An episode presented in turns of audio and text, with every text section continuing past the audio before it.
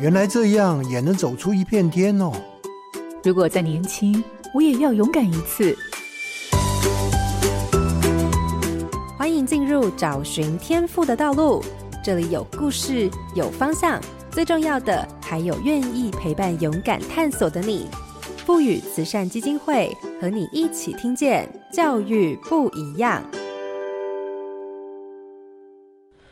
我是蓝伟莹，你知道吗？森林系培育出来的人才，有可能是未来企业不可或缺的帮手哦。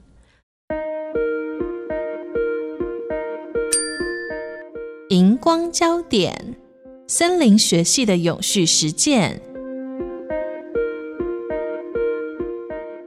森林系一直以来着重森林生态学，还有森林资源管理及政策法律的知识。自然保育还有环境教育也是森林系学习的一环。在台湾有丰富的森林景观，如果能够跨领域的结合观光旅游，或者作为环境教育与科学传播的一环，都是很好的发展。尤其当净零排放成为世界重要的趋势，森林植批如何转换成碳权，将是未来重要的显学。所以，就读森林系不但可以协助环境保护，还可以成为企业投入 ESG 的重要桥梁哦。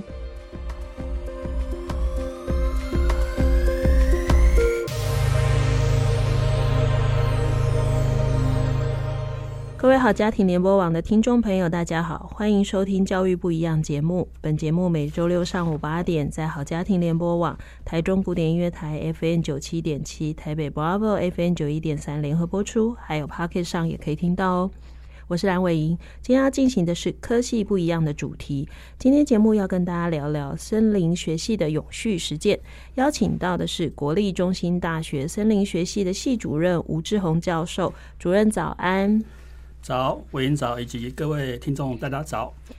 森林学系是以保护全球环境与确保自然资源的永续为目标，借由森林生态的系统的知识跟经营的技术，增加森林的生态还有物种保育的价值，去保护并提升森林环境的品质，以达到自然资源多元功能的永续利用。那森林不仅是人类发展重要的资源，也是人类生活环境稳定的重要一环，更可以透过我们跟森林的互动，提升生活与生命的品质。我想，我们今天可以从教授的分享里头，对于森林学习有更多的认识。各位听众朋友，千万不要错过这一集哟。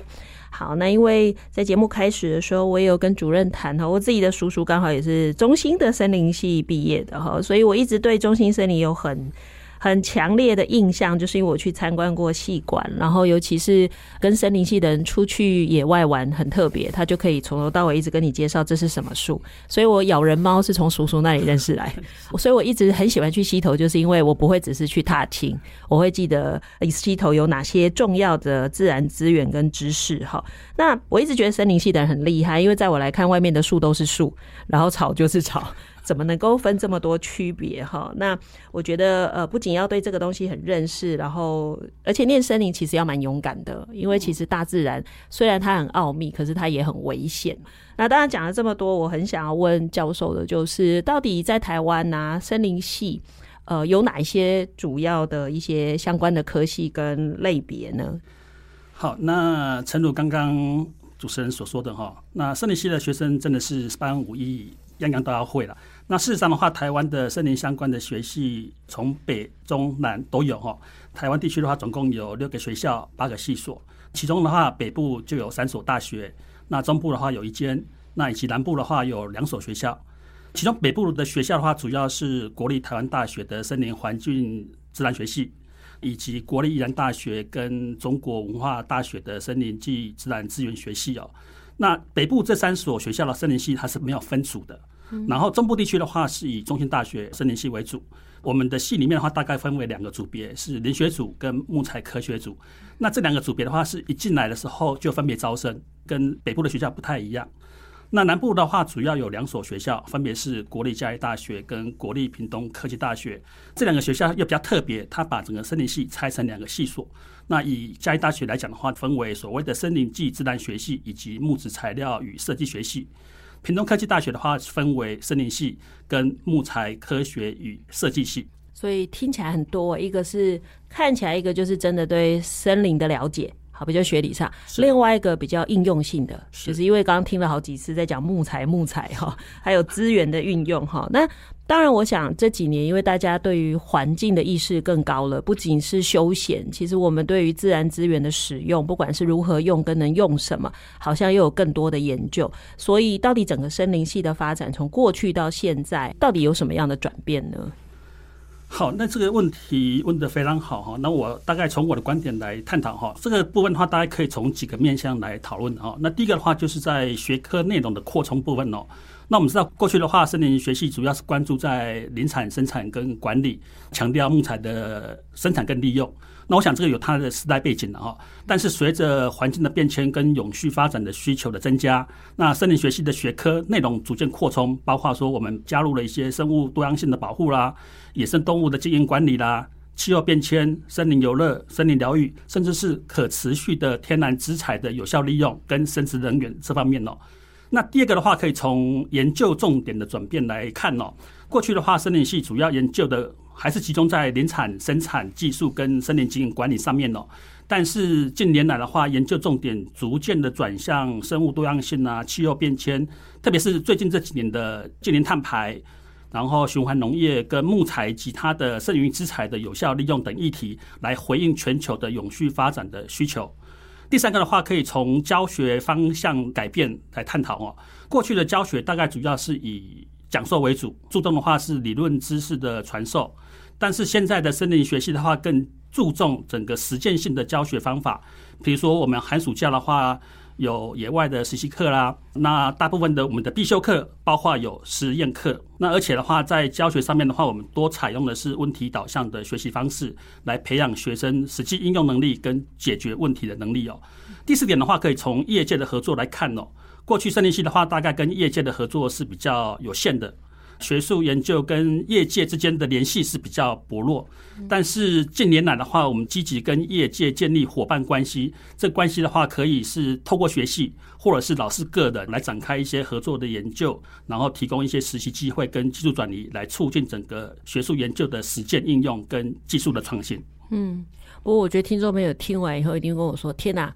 我以为森林就是森林。”我觉得听完很多欸，因为。好像就是很单纯的孩子们可能要接触出去旅游啊，休闲，好像又有所谓的森林的保育、林业的管理。是好，那这个可能就是我们比较可以想象的。可是大家就会开始听到的是，哎，近零排碳的东西，好，可能又有生质能源哦。原来要怎么样从它取得能源？那刚刚其实主任又提到，好像只用听的没有用，这一代的孩子他真的要解决的是问题。是，所以我们花了更多力气，是我们要一直讲给你听。你应该要出去解决问题，对吧？好，然后最后又提到一定要跟业界合作，对，所以其实跟业界合作这件事，可能就会让森林系可能走出某种小圈圈。我觉得回到真实世界哈，这样讲不是说森林系不在真实世界，森林系是不在很多人的世界，对不对？所以很多人会羡慕森林系，就是哇，你好棒哦，每天都可以去森林走。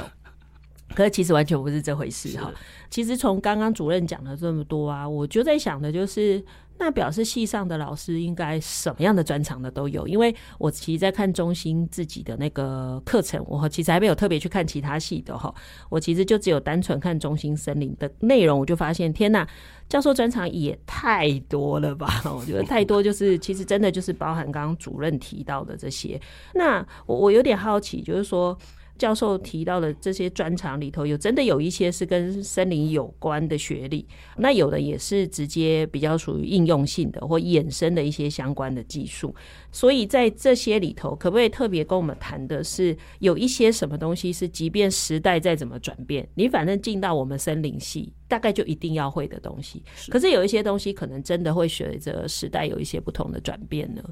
好，简单来讲好了。那森林系的基础核心的话，其实就是把树种好，把森林经营好，以及这些森林资源它收获下来的木材或者是生质材料，如何去有效的利用。哦，我想这是它最主要的基础核心。那所以在这个基础核心下面的话，我们来看一下哦。我刚刚提到了中心大学大概分为两个组，在林学组方面的话，从过去到现在不变的，大概就是有森林生态学啦、树木学。树木学可能听众不了解哦，事实上树木学就是在教同学们如何去辨识树种，以及遗传学、育林学跟森林经营。那因为这些内容的话，是跟森林学的基础学科研究森林生态系统的结构功能是相互关系的，所以这些是不变的哈。那另外，对于木材科学组来讲的话，包括有木材组织学、木材物理、木材化学、制浆造纸、胶合剂、复合材料以及木材利用等等。那因为这些内容是木材科学的基础学科。主要是拿来研究木材的结构、性质、加工跟应用，所以这些的话也是过去到现在都不变的。但是随着时代的转变，那森林学习的课程跟研究内容主要有下面几个方向哦，有做一些增加或者是改变哦。那首先的话是在森林生态保育方面，主要的话是要因应森林保护跟生物多样性保育的需求日益增加，所以我们在课程设计上面的话，也加入了一些野生动物的经营管理啦、保育生物学啦。都市林业啦、森林环境学，或者是森林生物多样性等等。那第二个的话，在森林经营管理方面，这部分的话也是随着人们对于自然环境的重视跟对休闲活动的需求，然后以及森林游憩跟生态旅游逐渐的兴起，所以我们在课程规划或是研究方向里面也导入了所谓的森林游乐、生态旅游、森林景观经营、森林资源评价以及永续休闲管理等等课程哦。第三个的话是从森林生物材料科学方面，这个部分它主要是要扣合当前的近零碳排、循环农业以及剩余资材的有效利用等议题哦。所以我们在课程规划以及研究方向里面也导入了刚所提到的生质能源、木质结构的设计学，那以及天然材料的保存跟改质，当然也包括一些生物炭呐、厨余的制造跟应用呐，以及天然药物的开发等等。那甚至也包括木材跟纸质的文物保存跟修复。所以很多哎、欸、哎、欸，那我问一下，所以主任你自己主要的专长？我的专长主要是着重在生物复合材料的开发啊，跟功能性复合材料的开发。那它会用在哪里？比如说我们现在桌子。大概就是生物复合材料的一种，那包括我们这间录音室的这些音箱啊等等，都是生物复合材料。所以它不是一般所谓的木材，因为对我们来讲就是木头、木头、木头，对吧？是。所以它既然它就是木头，我砍下来做就好了。那到底这个东西它背后有什么原理需要了解？诶，木头的话，你想想看，如果说以餐桌好了，如果你要用实木的话，势必它所需要的林木的径级要非常大。那林木径级很大的情况之下的话，那你势必要砍一些天然林。但是天然林的话，我们认为不应该砍伐的哦。我们主要是要以经济林的砍伐为主。那经济林砍伐的话，它的径级就受限。那你如何把小的木材变成是一个大的一个物件？那这是需要一些复合材料的开发。意思就是说我还是会砍那些实木，但我不会。比如说，我们以前的木头都是好大一个，很很粗，我可能只截某一段做一张桌子，是，可是剩的就没用。那现在反而是我可能找其中一部分的材料，我再加其他的材料，是把它变成可能比较轻，可是功能性一样的东西。OK，所以这样大家就知道，我们一样会有用桌子，可是我们可能真正用到的木材比例其实是比以前减少的。对，或者是来自于一些呃，我们制裁完之后这些我们所说的下脚料。哦，它可能本来是要废弃的，我们可以把剩余之材变成是有效的利用，哦，把它变成是一个复合材料，也比较便宜吗？比较便宜。OK，所以它可以再利用，就会变得比较便宜。是。哎，那我顺便又想到一件事情哈，它不，森林不一定是在森林里哈，都市里头的这些树也是森林系管的吗？哎，对。所以行道树也是。那个部分也是在我们的森林系的一个范畴里面。因为我前几天一个朋友，他就在他自己的脸书很生气的去拍，因为他们家附近的一个公园好了，所有的树都被斩首。对，就是这个东西到底是 OK 还是不 OK 的？因为一般人看到就会觉得树长得这么高，你怎么把它的头砍掉了？理论上在修剪的时候，它有一定的方式的哈。那断头式的剪法其实是很不 OK 的了哈，但是。目前来讲，我们在台湾的社会里面还是可以看到这样的操作方式。主要原因是它好施作哦。那事实上，这样的做法其实对于行道树的管理，对于一些修饰来讲的话，其实都不是非常好。会不会影响它的生长？当然会影响生长哦。那再来的话，就是它整个的外形跟它的功能性可能就会受到影响。所以理论上应该是公园处里头应该要聘森林系的人才知道该怎么修剪，而不是找那个会施工的人。而已嘛，哈，对，所以表表示各位听众朋友，如果对这件事感到愤怒，其实还是有某种道理的，对不对？哈，因为我发现大家都很在意周围的环境，因为其实树要长那么高，真的不太容易，哈。那刚刚其实，在讲的这个课程的后面，其实也听到一段一直不断的提的，就是永续这件事。我我其实有一个好奇是，到底是森林系主动去想到我们可以做永续的事，还是开始发现永续这件事很夯，或者是业界开始在讨论这些事情？哎，我们好像从合作中才开始。开始去发展永续的事情，就这个主动或被动的关系，在当时的这一套东西发展的时候是怎么发生的？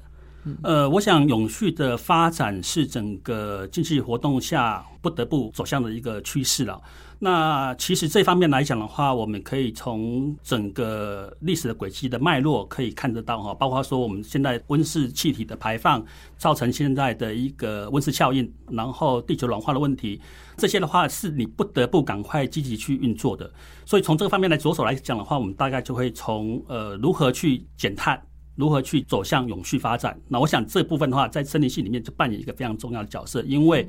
森林。大概是可以扮演整个温室气体减碳跟排放的一个非常重要的一个科系。嗯，所以学生在学，看我们刚刚讲了很多，一个是怎么利用木材好了，或者森林可以去转换某某些生产原料好了，好，或者是说，哎，透过这些东西怎么产生我们需要的绿色能源好了。但是关于所谓的你刚刚讲的，比如说吸收温室气体。那这部分我们想的就是，如果今天不是用那个二氧化碳吸收的技术啊，那森林系能做的事不就是多种树而已吗？还会有什么其他的可能性吗？这个部分的话，其实从气候变迁跟森林的碳吸存来看的话，我们知道森林的话主要是透过二氧化碳的吸收，然后去合成它的一个木质材料哈。那这部分的话，其实对于整个地球的一个温室气体的变化，就扮演一个非常重要角色哈。那森林系的话，其实它可以做的就是从国内的森林的碳汇，碳汇的话就是碳储存的一个场所哦，那以及树木。它的碳吸存，其实在不同的树种、不同的年龄都有不同的作用，所以我们可以去透过这样的研究，去了解国内森林的碳汇跟碳吸存的相关研究。那学生的话就可以学习如何去评估森林的碳汇跟碳吸存的能力，来了解森林跟气候变迁之间的相互关系。嗯，我我在我刚刚又突发奇想一个问题，我就一直在问主任一些好口考的问题哦。我刚刚想了一个突发奇想，就是当然大气是流动的。那到底是比如说全台湾种多少树就好了，森林有多少面积就好，还是其实不能这样想？比如说一个台中市以它的人口跟产业会产生的废气，好，不管是交通运输的工具或者是产业产生的废气，好了，整个台中市就应该要有多少树木能够去平衡这个事情？到底哪一个是对的？因为我刚刚想的就是，到底是每个区域应该依据它的状况种多少比例的树，还是整个台湾有多少树就好了？呃，这个部分的话，可以从几个部分来探讨了哈。因为刚刚主持人其实有提到哈，因为整个环境它是没有盖子的，整个空气是流通的。那所以如果是站在全球的视野来看的话，那当然就是以全球的森林的面积为主哦，多造森林当然对全球的气候有一定的影响。但是如果是以区域性的方向来着手的话，那当然就是以区域性的造林。跟种树为主哦，那这样的话，对于该地区的空气品质就会有一定的效应。但是对全球来讲的话，还是要以全球的布局来看。嗯，所以有两个，就是一个是以全球的责任，我还是要多种；是但是以都市人，比如说以生活品质来讲，我还是要照顾区域性的东西。是，所以其实各县市应该在做都市规划的时候，也需要森林系的人。没错啊，这要算嘛，对不对？算一算，跟你讲说不对，我们现在的树少几棵，好，或者像我刚刚讲的那个树都被斩首了，叶子也不见了，哇，本来树木够，结果没叶子了，好像也做不到这件事情。哈，越讲越觉得，越觉得森林系超级重要，好像什么事我们其实都蛮需要的。哈，那当然，我回到一个，就是虽然我们讲了这么多，而且跟我们的现在跟未来息息相关呐、啊。可是事实上，好像台湾大部分人对于这个领域没有这么认识，或者好像也没有那么在意。坦白讲，台湾的产业就是单一化嘛。好，所有理工的人就冲去，我如果可以去园区，就去园区。那你怎么看待？哈，其实，在台湾，其实这样的人才整个培育，其实是有它很重要的地方呢。呃，我想森林学系的人才培育对台湾或者是全球的气候变迁的议题非常重要了哈。那以下的话是我对于森林学系的人才培育对台湾重要性的看法哦。第一个，刚刚我们一再提的碳吸存跟碳排放哦，刚刚也提到了，森林呢是重要的碳吸存器哦，它能够吸收大量的二氧化碳，那减缓温室气体的排放哦跟变迁哦。那森林学习的人才培育的话，刚好可以提供相关的专业知识跟技术，来研究如何最大限度的提升台湾森林的碳吸存能力，以及如何去减少碳排放。比如说，透过森林保护啦、森林再造啦，以及木质材料的有效利用啊，跟循环利用等等，来贡献于整个减缓气候的变迁哦。那第二个的话，其实刚刚没有提到的就是水资源的保护跟调节。我们知道哈，森林是水的故乡哈。那森林在水文的循环中扮演一个非常重要的角色，它有助于维持水资源的供应跟调节水流。那森林系的人才培育刚好可以研究跟实践森林管理策略，来确保我们的水源地的保护，那以及水资源的永续利用，并且可以有效的对应极端气候事件所带来的风险哦。第三个的话，是我们刚刚也没提到的，就是自然灾害风险的管理哦。因为气候变迁增加了一些自然灾害的频率跟严重性哦，比如说台风、土石流跟森林火灾等等哦。那森林学系的人才培育的话，可以学习如何去评估跟管理这些森林对于自然灾害风险的影响哦，来制定相关的一些防灾啦跟风险管理的策略，以减少自然灾害对社会环境的影响。第四个的话是生态系统保护跟复育哈。那我想气候变迁对生态系统造成的压力，许多物种面临的一些生存的威胁。那所以森林学系的人才培育刚好可以致力于保护跟富裕森林生态系统，包括一些物种的保护，或者是生态系统的修复，以及栖地保护等等哦，来维护生物多样性跟生态平衡。所以看起来就是对于我们的土地的一些保护好，可是其实听起来还是有对产业也有一个影响。是对，因为资源这一块哈，就是产业要发展，它其实资源是很重要。那个资源包含我们可能没有意识到的水资源。哎，我发现台湾其实水资源是相当不稳定的，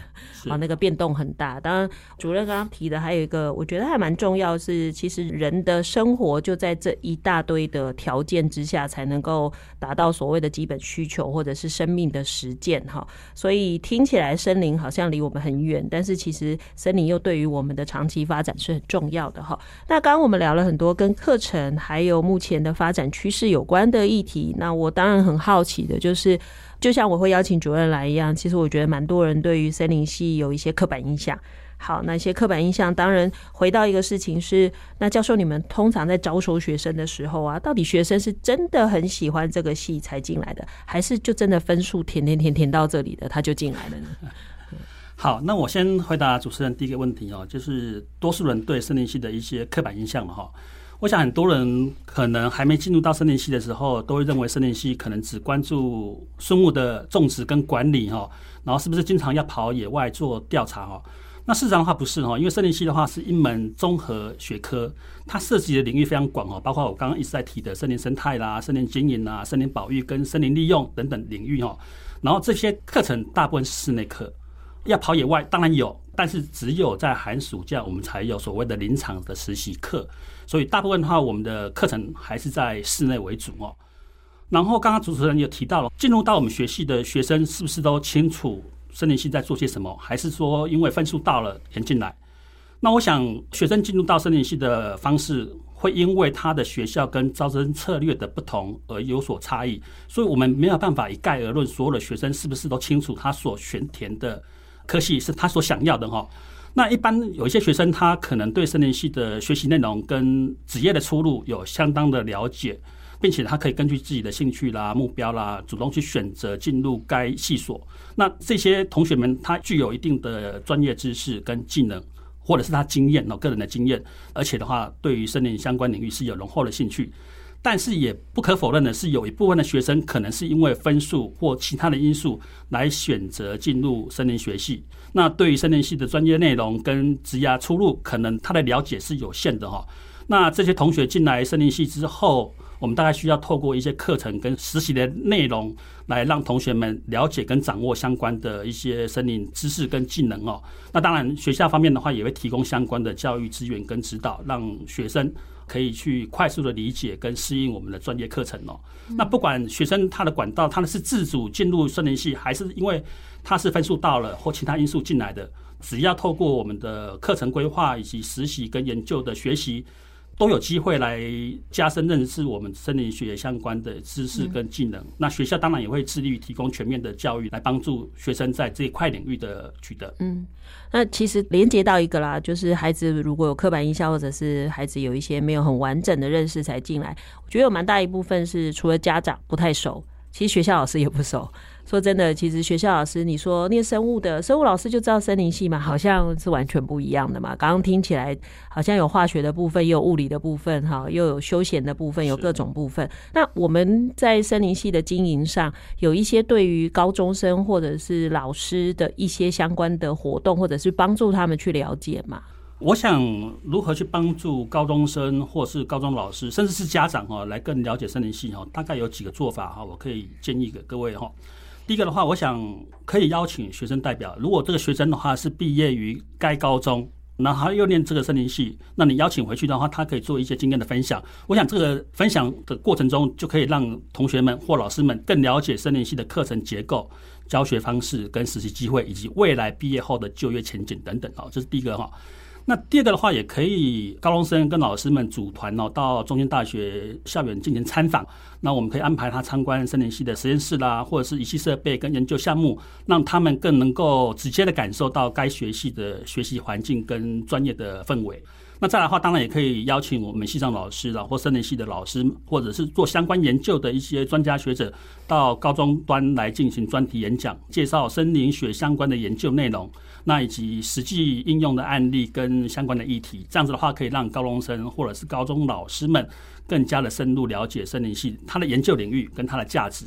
那再来的话，高中端甚至可以邀请呃系上老师来共同进行所谓的专题计划，或者是科展。哦，那透过这样的方式的话，我想高中端跟大学端的结合，可以增强整个高中生对于森林系他的了解，应该会更加的深入哈。那最后一个的话，如果上面都不是很容易进行的话，那我想现在的网络资讯非常发达了哈。那最直接的方式的话，可以上到森林系的官网来了解森林系的一些课程规划跟研究方向。那这样子的话，同学们或者是老师们也可以更加深入了解该系所它的一个研究领域跟未来的出路。不会，主任刚刚讲了一个老师们眼睛会一亮的，叫做一起合作指导学生专题。哦，其实这对很多老师来讲是还不少的压力。原因是因为有时候孩子做的专题在专业上，我们真的能理解的部分没有那么多，或者是说，哎，我们可能相关的资源或设备也没有那么多。所以呢，哎，各位中部的地区的高中老师们要把握机会哈。其实我以前自己学生做课展也遇到这个状况，就是孩子们他们想做的东西有一些，比如说是质子交换膜的合成。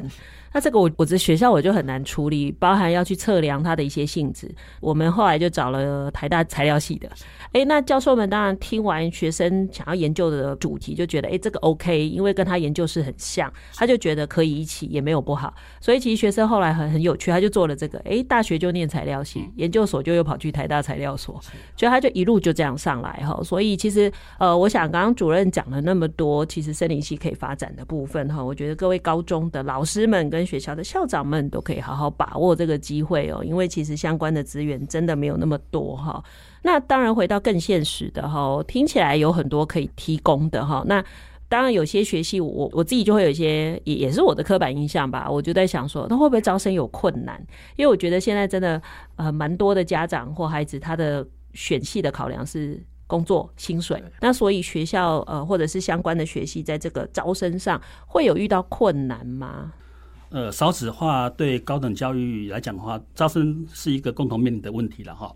那森林学习在招生跟发展方面确实面临到一些挑战，有哪些挑战？我大概简单的跟听众们说一下哈。那第一个的话就是同学们不了解，或是家长们不了解这个森林系它就业的前景。那一般学生家长可能认为说，森林学系它的就业前景可能是有疑虑的哈。那认为相关的就业的机会是有限的。那为了突破这样的一个挑战哦，所以我们系上每每一年大概都会积极的调查毕业生他的就业情况，来提供具体的就业数据跟成功案例。目前我们会举办一些相关的座谈，或者是跟业界来合作，让学生们更了解森林行业它的需求跟潜在的机会。这是第一个面临的挑战的问题哦。第二个的话，刚刚也提到了哈，现在的森林系跟过往的森林系不太一样哈。现在的森林系的，它所要学的学科的知识非常多样哦，它牵涉的一些学科范畴更加广泛，对学生的学习压力来讲的话也就更大哦，那如何去解决这样的一个挑战？我想学系主要是提供一些课程辅导，来给予学生们选修课程更加弹性。那我们也鼓励我们的学生去跨域学习哈，来培养学生的综合能力跟专业的素养。那再来另外一个问题是人才培育的实践性，这也非常重要哈，因为森林学习的一些领域是需要具备有实践能力跟野外工作的经验哦。但是在现实的环境当中，可能因为设施跟资源的不足哦，限制了学生在实践方面的发展哦。那为了解决这样的问题，我们学系目前积极跟业界来建立伙伴关系。来提供一些实习的机会跟研究项目哈，以确保我们的学生可以获得实践性的培训跟经验。比如说，以目前中兴大学森林系为例，我们就除了有寒暑假期间提供学生去野外实习的机会之外，那我们也跟一些公部门、造纸厂、地方的林业合作社，甚至是一些环境教育单位来合作，提供一些学生自主学习的机会。嗯，我不知道听众朋友们跟我一样的感觉，就是主任在谈的很多事情都不是系里头想做什么，而是为了孩子们我们该做什么，就是做了非常多的考量，不管是帮助孩子去理解未来的趋势，跟自己能够有哪些资源可利用。那目前系上可能相对没办法提供的，我们也会努力去找给学生的资源哈。我觉得这是一个很用心的科系或学校的经营，其实应该要着力的部分哈。那当然，刚刚主任已经带到了，我很想问的就是产业，就是。这到底森林学系相关，或者是说以你目前来看，孩子们开始出入以后，他们会接触的产业有哪一些产业类别呢？呃，我想台湾的森林学系相关的产业的发展哦，这个部分跟其他国家来比，我们当然是比较小，因为台湾的人口跟我们的面积本来就比较小。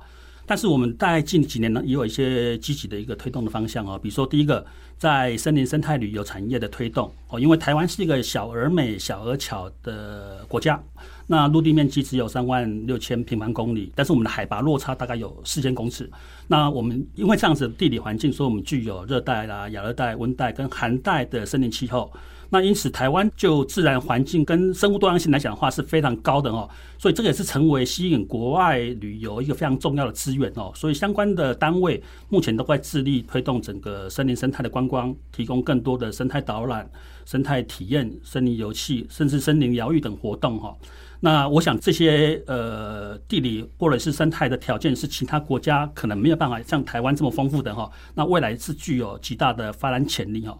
那第二个的话是森林资源的多元利用，除了传统的木材产业之外，哦，因为大家可能认为森林系可能就跟木材直接相关了，但是除了木材产业之外，台湾目前也开始在探索森林资源的多元利用，比如说要用植物的开发、森林产品的研究跟应用，特别是现在在推动所谓的林下经济的发展。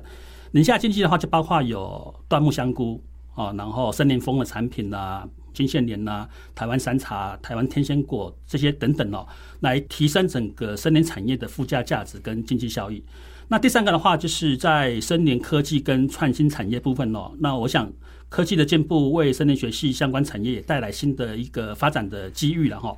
那台湾开始在应用无人机跟遥测技术。包括一些人工智慧等先进的技术来应用在森林的监测或者是资源评估跟管理当中，来提升这些效率跟精准度哈。那我想这些积极的发展趋势显示台湾对于森林资源的重视跟永续发展的承诺，并且也为森林学系相关产业提供了更多元的发展机会。嗯，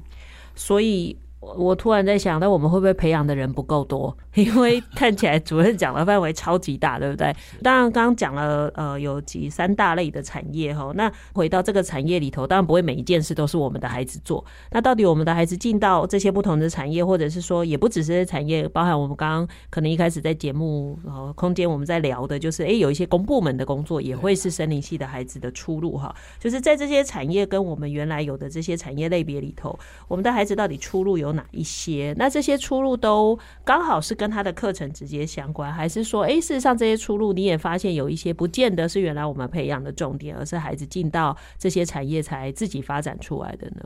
好，我想这个问题非常好哦，我想也是很多高中生或者是高中家长们非常关注的一个题目了哈。那森林系的学生，他的出路其实非常多样哈。那这些出路的话，可以是透过学校课程的安排相关的，那也可以是学生在职场当中自行发展出来的哈。那我把它整理一下哈，就是我们毕业的学生大概在哪几个类别里面比较多哈？第一个的话，就是在林业职系的相关公职，公部门的部分的话，就包括我们常听到的林务局、国家公园、旅游局、县市政府的农林单位，还包括林业试验所、科博馆。还有特有生物保育中心以及工艺研究中心哦，这是在公职部分最多投入的部分哦。那第二个的话是研究机构，我们的很多的学生他未来进入，包括有工研院、中研院，那也包括一些台湾工艺研究发展中心，那以及财团法人的纺织产业综合研究所，还有一些相关的财团法人的科技研发中心。那第三个的话，也是我们很多同学进入的行业哈，就是所谓的环境议题的相关产业。那包括有环境顾问公司啦、志愿调查公司、非营利组织以及环境教育的事业领域等等。那再来话是产业界哈，产业界部分的话，主要就是刚刚所提到过的林产品的加工、木材工业、建筑业、家具制造业，那还有一些树脂化学产业跟生机产业。那还有一个很重要的就是造纸跟它周边相关的产业。哦，因为森林系里面的话也要学制浆造纸，那这部分的话也是我们很多毕业生就业的一个场域哦。那再来的话就是学术界跟教职哦，我们很多的毕业的同学们，他可能未来可以到高职端，特别森林科去任教，那或者是到各大专院校里面去担任教师哦。那这些出路刚刚提到过了哈，可以是透过我们课程的安排跟实习相关，那也可以透过是学生们进入职场后自己发展出来的。嗯。刚刚讲造纸业，我突然想到一个造纸业，卫生纸算吗？是哦，所以他们也可以去。对，那去会做什么事？呃，目前国内非常知名的造纸厂就是正隆股份有限公司，我不知道各位有没有听，嗯、可能这个公司名称没听过，但是你一定用过他们家产品春风面纸或蒲公英，还有中华制浆厂。那这两间公司，他们的现任的总经理都是我们中兴大学森林系毕业的杰出系友。所以，我们很多的学弟妹进入到职场里面，都受到这些前辈的照顾。嗯，所以就会变成对大家想得到的，反正只要它的原料来自于森林，是它大概都可以是他就业的地方，所以也不太需要担心说孩子从森林系毕业会不会没有工作，对吧？除非他一心只想考公职。是啊，因为我其实也有一个学生念森林系，他最后为了考那个巡守员。一直考，一直考，但他前面会先做别的工作，或者是做一些研究助理，但他就是一心很想去保护森林，好，所以他就一直想做这个工作。诶，我刚刚讲到那个巡守员，我又突然想到，其实是刚刚主任在前面讲的时候，我很想问的，像石虎保育，森林系的人会跟这件事有关吗？因为他好像是野生动物保护，可是他又在森林里头的保育的一部分。对，以大方向来看的话，事实上这些保育也是在我们整个森林系的一个环节里面。好，所以我刚刚讲的话，我们因应整个环境的变迁部分，我们加入了野生动物的管理跟保育。嗯，嗯，所以它就会变成不是只有念跟呃，比如说跟动物相关的戏了，它可能真的要跟森林系有些合作嘛，因为有栖地富裕的问题嘛。好，应该这样说，你的出路有多广，就在于你的想象力有多大。没错。好，所以你能够想象就 OK。那大家回到最。源头的问题就是，那到底什么特质的孩子适合进入相关的学系呢？好，那我刚刚讲了哈，我们中心大学的森林系大概分为两个组别，哈，一个是林学组，一个是木材科学组。那我想林学组的部分的话，它涉及到的是有关于森林的生物保育、生态育林，然后还有遗传育种跟森林经营管理等等哦。那所以，只要你是对自然环境跟生物保育有浓厚兴趣的同学，我想都非常适合进入到我们的林学组哦。那另外木材科学组的话，主要是专注在木材的结构、性质、加工跟应用，比如刚刚讲的造纸也是其中一环哦。那生质能源也是其中的一环。所以，对于木材及它在应用在建筑、家具、制浆造纸、天然药物的开发。然后，刚刚我提到的生物复合材料以及生质能源这些领域，你有兴趣的同学也非常适合来进入到我们的木材科学组。那再来的话，还有一个非常重要特质哦，因为在森林学系里面的话，学生往往需要团队成员的一个合作，才有办法去完成专题讨论或者是研究工作。那所以，具备有良好的团队合作跟沟通能力的特质，我想也是非常适合来进入到我们的系所来就读。嗯，所以一个是你对整个森林场域有兴趣的，对不对哈？然后另外一个就是对于衍生的这些应用，木材有关的应用，不管是比较一般木头的运用，或进阶的能源的，或者永续应用，这两个部分你都有兴趣的都可以哈。所以是实际上对这件事有兴趣。再来一个就是合作。对，其实进到森林一个人，我就觉得蛮危险的。所以不只是学森林要解决问题需要团队人，你进到森林也很难是一个人。好，那如果对应高中的科目啊，他有真的需要哪一个科目特别好，还是其实也还好，就进来再学也都可以呢？对应到高中里面的话，其实我们在林学组部分的话，主要是生物哦，生物课程如果你特别强的话，我觉得非常适合来练我们的灵学组，因为我们在这部分的加权我们是有加倍的。嗯哼。那对于木材科学组的话，主要就是在物理。跟化学部分哦，如果你这两科特别强的话，也适合来练我们的木材科学组。OK，所以如果你物理跟化学好，可是你又不想单纯你有真正的物理跟化学，你想和应用的部分是好，这个你也可以考虑哈。对，好，那刚其实主任提了非常多森林系的现在哈，那您自己对森林系的未来发展呢？长远的发展，你有没有什么期待或想象可以跟我们分享的呢？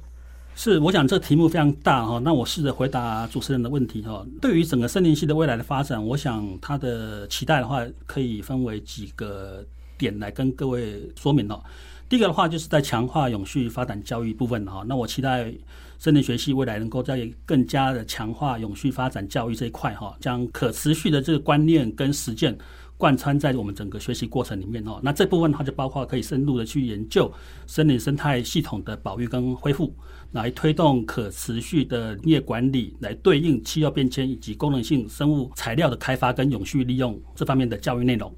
第二个的话是跨域知识的整合。我刚刚一直在讲哦，因为森林系它所学的学科非常广哦，所以我希望森林学系能够进一步去整合跨科学的知识，跟其他的学科，比如说环境科学、资讯工程、生物学以及材料科学等进行相关的合作跟交流。那这个有助于来提供更全面的教育内容，来培养我们的学生具备多元化的专业技能跟解决问题的能力。那再来的话，就是强化业界合作跟落实学用合一。期待的话，就是森林学习能够进一步的去加强跟业界的合作，建立更紧密的关系。那透过跟业界的密切合作，让我们的学生可以更加理解实际应用跟市场需求，并且将所学的知识能够化为实践能力哈。那我想这个对于国内的森林产业的发展一定有所注意了哈。那再来就是推动国际的交流跟合作，因为这是个趋势哈。那与国外的森林相关的学系或者是研究机构来进行合作，这一方面可以促进交流跟分享，拓宽我们学生或者是我们老师自己哦的一些国际视野。来增加我们国内的森林人才的一个国际竞争力跟移动力。那最后一个非常重要哈，我希望森林学系可以培养更多的领导者跟倡议者。